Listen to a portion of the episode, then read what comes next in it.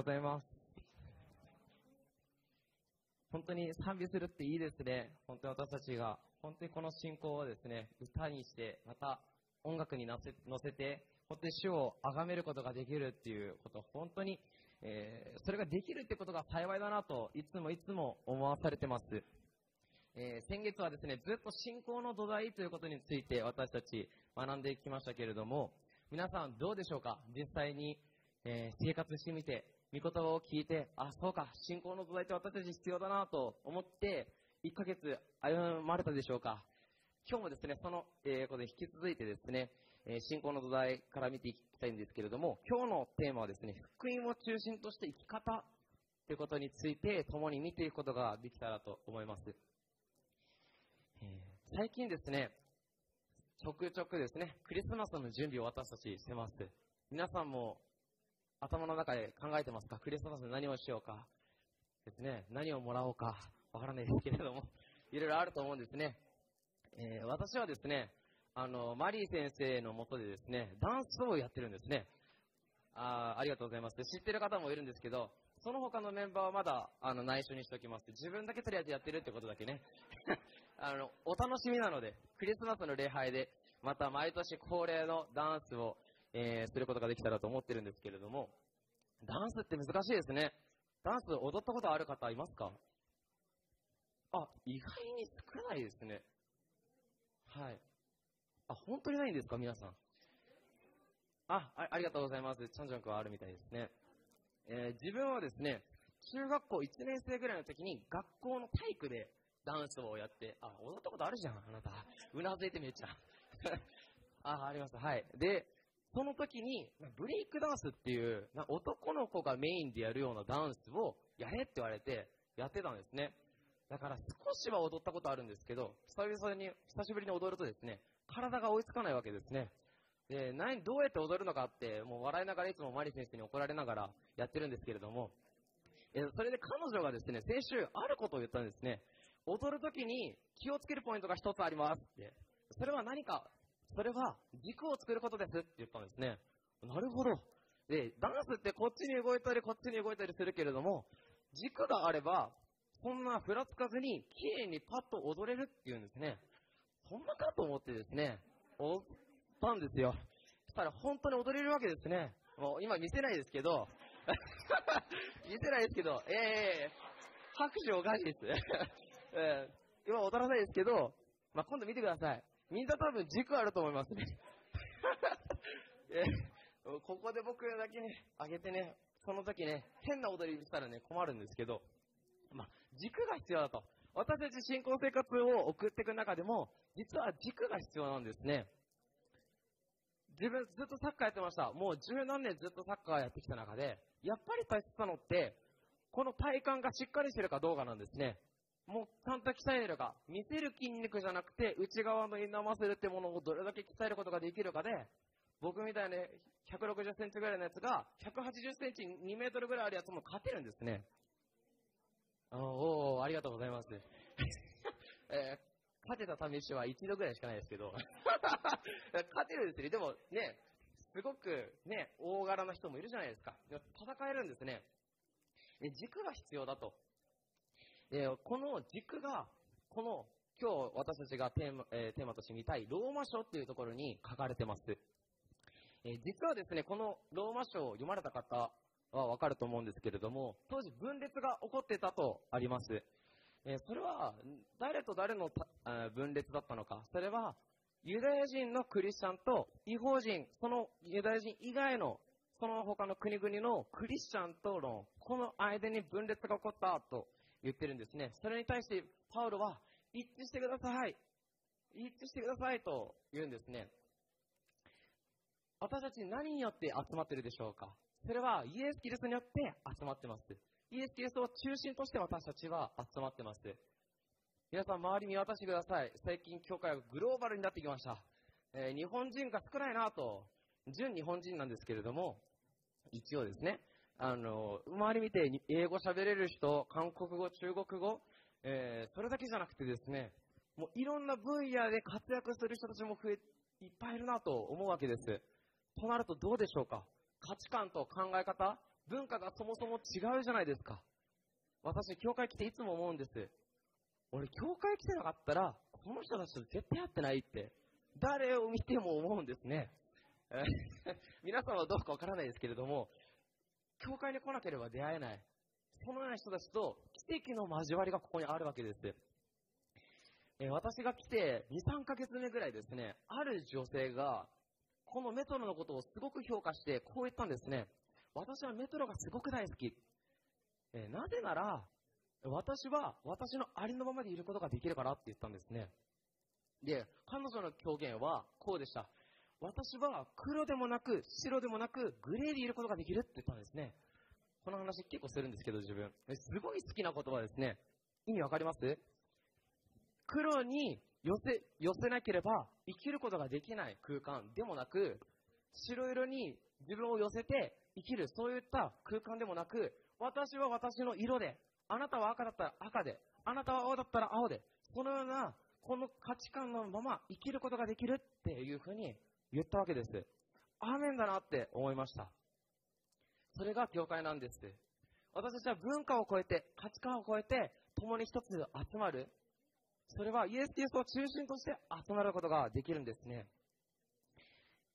第一ヨハネの中にこのような見言葉があります。私たちが見たこと、聞いたことをあなた方にも伝えます。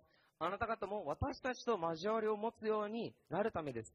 私たちの交わりとは、道地、また、御子、イエス・キリストとの交わりです。そうなんです。しかし、ローマの人たちも同じことを考えてました。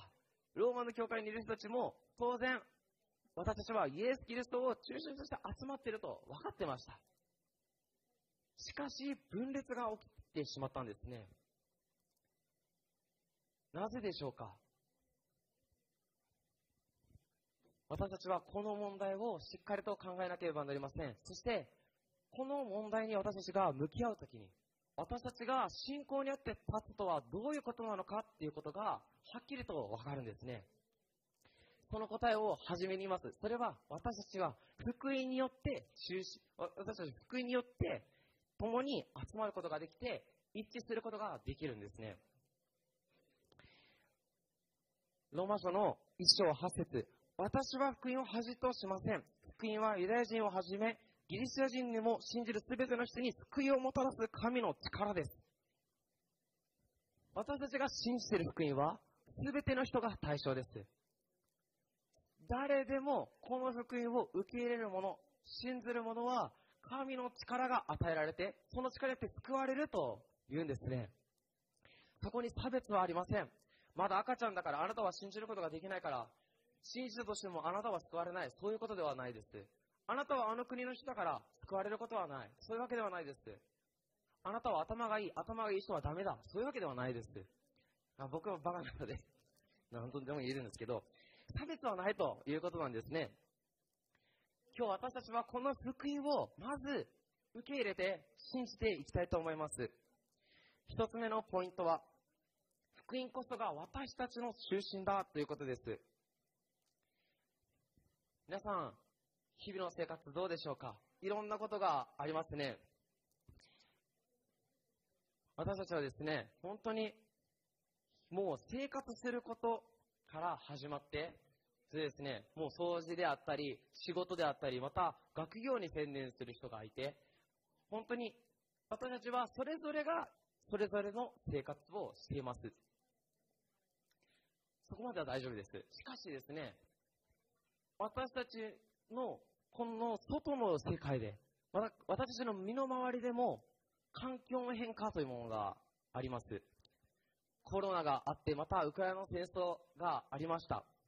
そのことによってどうだったでしょうか物価がどんどん上がって、円安というものも今あって、電気代が上がって、そしてガソリン代も上がって、食料も上がって、どんどんどんどんと周りのお金がかかるもの、コストがかかるものが上がって、私たちを苦しめているわけです。誰もこのことで影響されてないという人はいるでしょうか？みんな影響を受けてるんですね。このことによって私たちはストレスというものを受けて、ある人はもう頭が痛くなって貧血が起きて倒れる。そういうこともあるわけです。この風風当たりに向かって真正面から向かっていつも以上に力を使って本当に体が疲れてしまう。精神的に病んでしまう。そのようなことがあるわけです。私たちはこの忙しさとこの困難というものと一緒に生活をしていかなければなりません。その中で私たちはどれだけ福音を中心として生きることができるでしょうか。福音を中心にするとはどういうことでしょうか。私たちは身の回りのこと、目の前にあることだけでいっぱいいっぱいになってしまいます。今皆さんは落ち込んでるでしょうか？本当に疲れ切っているでしょうか？イエス様を信じてイエス様を中心にしたいと思っていたとしても、目の前にある忙しさだけで自分は生活していないか、そのことだけでコントロールされて、神様のことを忘れてます。そのような状況はないでしょうか？福音に中福音を中心にするとはどういうことでしょうか？まず福音とは何かについて見ていきたいと思います。第一コリントの中にこのように福音がシンプルにまとめられているんですね。読みたいと思います。キリストは聖書に書いてある通りに私たちの罪のために死なれたこと、また葬られたこと、また聖書に書いてある通りに3日目によみがえられたこと、またケファ、これはヨテテロのことですね。ケファに現れ、それから十二弟子に現れたことです。その後、キリストは500人以上の兄弟たちに同時に現れました。これが福音です。私たちが信じていることは、あの2000年前、イエス様が十字架にかかってくださったこと、私たちの罪のために死んでくださったことを信じている。これが信仰であって福音なんですね。神様が奇跡を行ってくれてる。それだけではないんですね。神様が見守ってくれてる。それだけではないんですね。決定的なのは、イエス・キリストの十字架を信じるかどうかだと聖書は言っているわけです。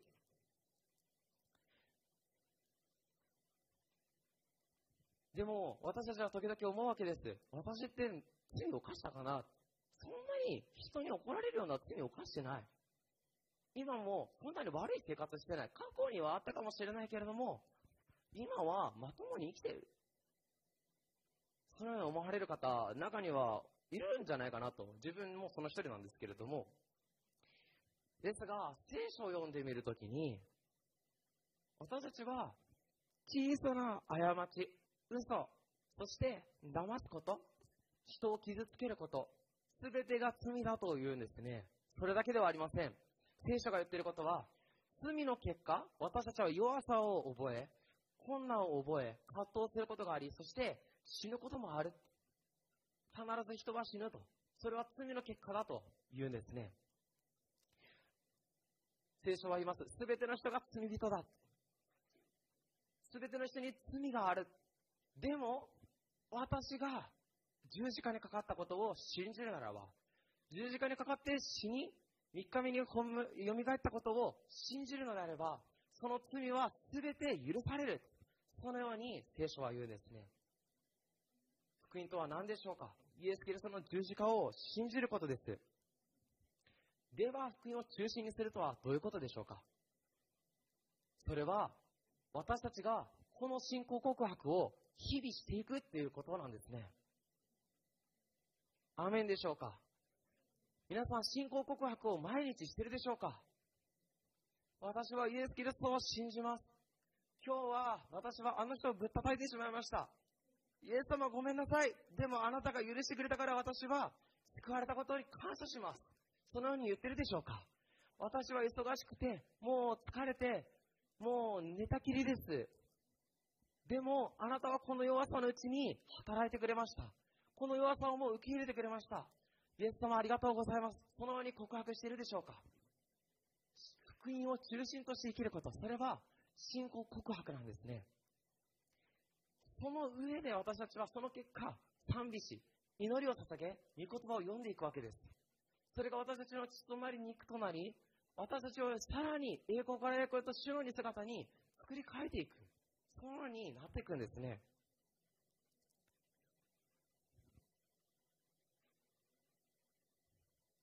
えー、ローマ書の5章12節にこのようにあります。こういうわけでちょうど一人の人によって罪が世界に入り、罪によって死が入り、こうして全ての人が罪を犯したので、死が全ての人に広がった。皆さんの中にも残念ながら罪があります。これっぽっちかもしれません。これぐらいかもしれません。もっともっと、もう壁が作れるほど大きな罪があるかもしれません。しかし、私のうちにはあるんですね。ですから今日も私たちは信仰告白をしていきたいと思います。イエス様、あなたこそ主です。あなたこそキリストです。ペトロはかつてどのようにイエス様に信仰告白したでしょうかあなたこそキリストですと言ったわけです。当時誰もそのことを信じませんでした。すべての人が、この人がキリストなんて嘘だと言って、十字架にかけろと、周りの人たちが言うわけです。しかし、ペテロは、あなたこそキリストです。そのように告白しました。イエス様は何と言われたでしょうか？あなたの信仰は立派ですと言われました。今日も私たちはその信仰を持っていきたいと思います。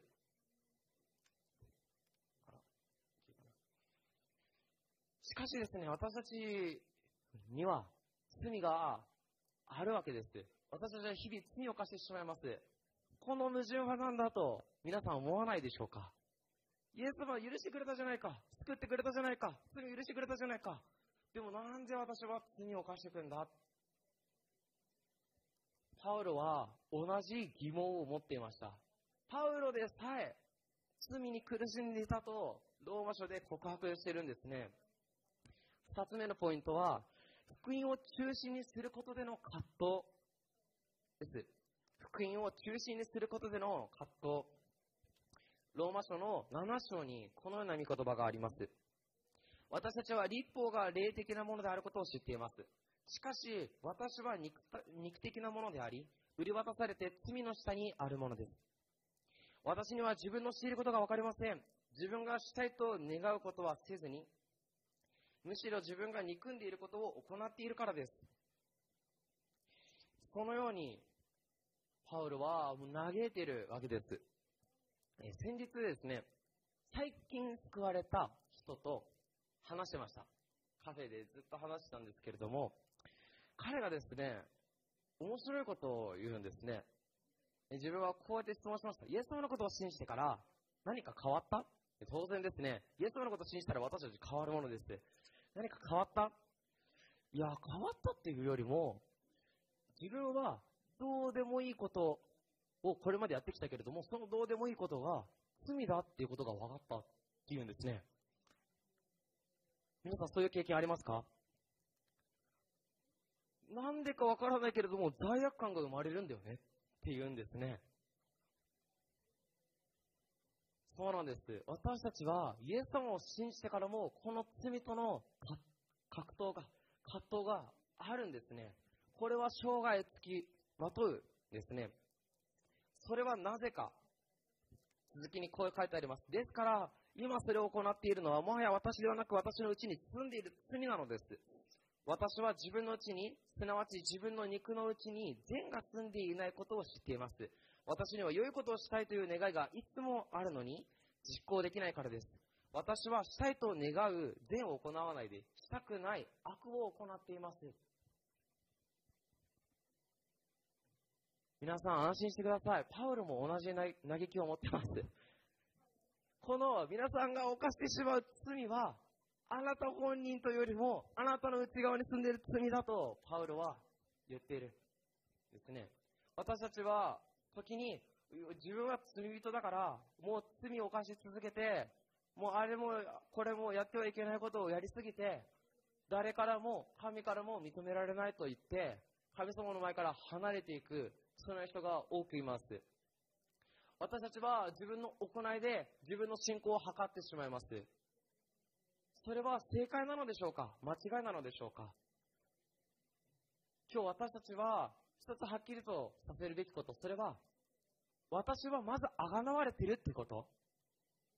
二つ目に、私のうちには罪が住んでいるっていうことです。これを私たちは区別しなければいけません。私たちはこの罪に翻弄されて、この自分の弱さに翻弄されて、倒れてしまいます。イエス様の信仰もどんどん薄くなってしまいます。弱くなってしまいます。しかし、その考え方は違います。イエス・キリストは、あがな、イエス・キリストがあがなったと言ったのであれば、私たちはあがなわれたんです。続きのローマ書8章にこのようにあるんですね。こういうわけで、今やキリストイエスにあるものが罪に定められることは決してありません。アメン。決してありません。今日私たちはこのことを感謝して受け取っていきたいと思います。私たちには葛藤があります。イエス・キリストを信じた後も、常にこの心に葛藤を覚えているわけです。自分の弱さを見て、忙しさに怒り狂う自分を見て、いろいろ思うわけです。しかし、まずイエス・キリストの福音に感謝しましょう。私は19歳の時に進学校に入ってですね、まあ、自分と同部屋の先輩がいたんですけれども、彼がですね、えー、こう言うんですね、カイ君にはこのローマ書が必要だと。ローマ書をとりあえず読めって言われて、そして覚えろって言われたんですね。で、このローマ書こそ福音の本質が書かれてるんだっていうことをすごく進めてくれたんですね。で、わかった。じゃあ僕は読みますって言ってですね、超謙遜ですね、読んでですね、で、覚えたわけです。で、一番最初はこの8章から覚えなさいっていうことを言われたので、わかりました、8章覚えますってこうやって読んでいくわけです。しかし当時はもっと今の自分よりもバカだったので、言葉がわからないですね。何を、何が書いてあるのか、何を言ってるのか、今話したこの罪と自分の信仰とのこのギャップが意味がわからない。ずっとずっとわからなくて、ずっと読み返したんですね。自分は2、3ヶ月ぐらいずっとローマ書だけを読んでました。ずっとずっと読んでました。自分はこの、自分はイエス・キリストを信じてから、この罪の葛藤をずっと覚えていた。これをどうしたらいいのかわからない、その状況を思い出したんですね。進学校行くと、皆さん、想像通りか分かりませんけれども、キラキラした人がいます。もちろん汚い人だなと思う人もいるんですけれども、キラキラした人が自分の学校には多かったんですね。割かし。えー、見てるとですね、罪という言葉がもうはまらないほど清い人もいるわけです。なんやこいつって思うわけですね、自分は。その人と自分を見比べて、なん、なんでだろう？なんでだろう？来る先生たちも教えてくれる先生たちも、まあ、ねもうすごいメッセージもいいわけです。感動するわけです。この人、本当に罪を犯さず、清い生活ばっかりしてる人なんやなと思って、ずっと見てたんですけれども、でも、このローマ書を読んでる中で、先ほど読んだ御言葉に出会いました。罪が私のうちに住んでて、私は自分がやろうと思ってないことをやってしまう。この罪の葛藤があるっていうものを見たときにですね、ああ、救われたと思ったんですね。ああ、救われた。この俺でも救われるんだ。自分は昨日も罪を犯した。明日も罪を犯さないっていう宣言はできない。罪を犯してしまう。でも、あがなわれたって書いてある。救われたって思ったんですね。罪は私たちの肉と共存しています。私たちはそのことを今日覚えたいと思います。神様はそのことをすでに知っておられます。私たちの内側にどれだけの罪が、どれだけの弱さがあるってことも全て知ってます。その上で十字架を私たちに用意してくださったんですね。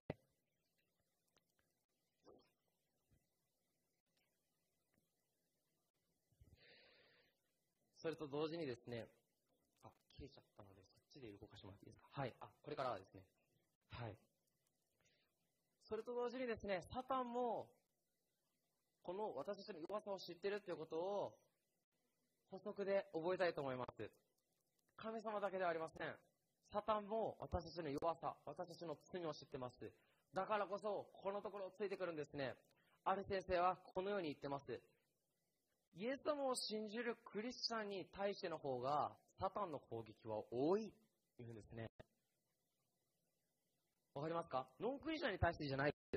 クリスチャンに対してのサタンの攻撃はめちゃめちゃあるって言ったんですね。私たちは信仰を持ってからどうでしょうか？信仰を失いかけたっていう人どれだけいますか？私はもうやめようと思った人どれだけいますか？ああ、あんまりないですね。僕だけなんですかね？僕は何度も何度も言いました。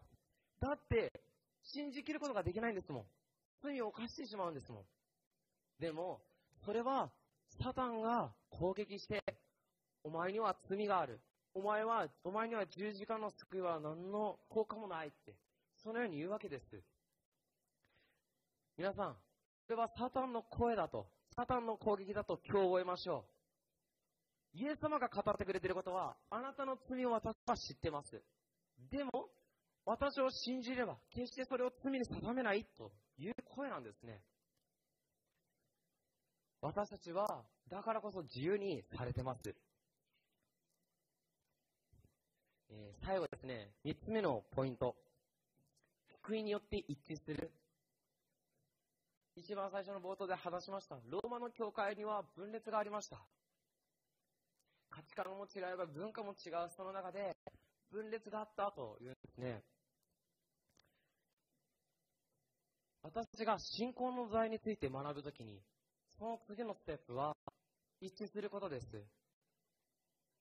福音によって私たちは立つことができたその時に、周りを見渡してください。同じように福音によって立っている人たちがいます。そして神様は、集まりなさい。教会に集まりなさい。そして共に主を見上げていきなさい。一緒に伝道しに行きなさい。一緒に悲しみ、一緒に泣き、一緒に悩み、そして一緒に笑って、全部一緒にしなさいと言ってるんですね。私が信仰によって立つときに、信仰の上にしっかり立つときに、私が次にすることは一致です。えー、見事を読みたいと思います。ローマ書11章29節神のものと証明は取り消されることがないからです。神の賜物と証明は取り消されることがないからです。アメンでしょうか皆さん、この御言葉がどの時に書かれたかご存知ですか？何の話をしている時に書かれたかご存知ですか？よくこの御言葉は先生たちが使います。皆さんに言います。あなたにも賜物と証明を与えられているよ。変わらず、もう立ち続けなさい。どんどん出ていきなさい。その時に使えます。でも、どのような時に書かれたのでしょうか？それは、ユダヤ人クリスチャンと違法人クリスチャンのこの分裂を、の解決に解決を与えるために使いました。旧約聖書を読んだ時に、イスラエルがどれだけ神様に愛されて、神様に選ばれたっていうことが私たちは読んでわかります。しかし、イエス・キリストを信じた時に、違法人である私たちも主に選ばれてるって言われてるわけです。ローマの違法人クリスチャンもこう思いました。イスラエルってもうないもの私たちもイスラエル人のようになったってことじゃあイスラエル人は私はイスラエル人だと主張する理由ってなくない？そのように言われ始めたわけです。しかしユダヤ人たちはそうではない。私たちは神に選ばれたんだ。その主張で分裂が起こったわけです。その中で、パウロはこの御言葉を言うわけです。賜物と証明は変わることがない。イスラエルはイスラエルだ。あなた方はあなた方だ。私はそれぞれを召し、それぞれにビジョンを与え、私はその彼が一人一人に道を備えたと、そのように言ったんですね。この問題について話し始めるとですね、いろんな議論が起こるので、イスラエルの話はちょっと置きたいんですけれども、教会が一致していくときに、私たちは周りの人と比べるわけです。自分を評価し、周りの人を評価し、あなたはあの、あなたはその価値観なのね。私はこの価値観。あなたはその文化なのね。私はこの文化だから。どんどんどんどんとこの溝が広がっていくわけです。皆さん、これでどのようにして一致ができるでしょうか？確かに相手のことを認めることは大切です。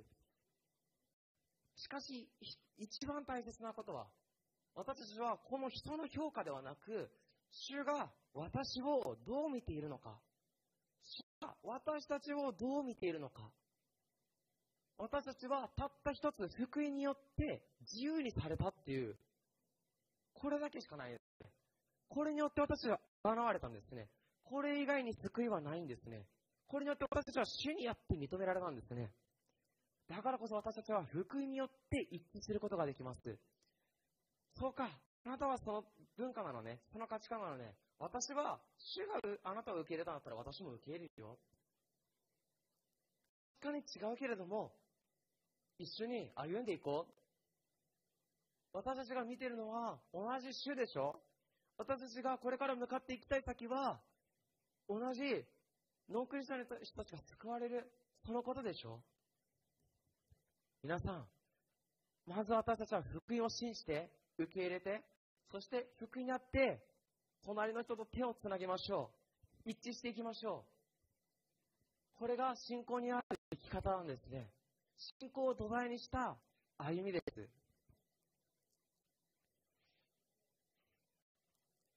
皆さん、今日神様は何と語っているでしょうか？私のことを、自分自身のことを見て、どのように思っているでしょうか？何を与えて、どの道を歩ませてくれているのか？皆さん、今日今一度、私たちは思い返したいと思います。私たちが苦しむとき、弱さを覚えるとき、そして私たちがこの道を歩んでいくときに、私たちはこの福音を中心として歩んでいきましょう。今から祈り時を持ちたいと思います。それぞれですね、今自分のことを見て、神様の福音と自分の信仰というものを取り上げて考えてみてください。祈ってみてください。主は何と語っておられるでしょうか？主の声を聞いていきたいと思います。今落ち込んでいる人はいないでしょうか？弱さで自分に絶望している人はいないでしょうか？神様の声は何と言っているでしょうか？神様は何と私に語ってくれているでしょうか？私たちは本当に周りのものを見てしまいます。忙しさにとらわれてしまいます。日々の生活、というこの言葉にとらわれてしまっているのではないでしょうか。今救いによって生かされているこの言葉を信じて受け入れましょう。主イエスキリストを信じる者罪に定められることは決してないと主は言ってくださっています。今それぞれの言葉を持って祈っていきましょう。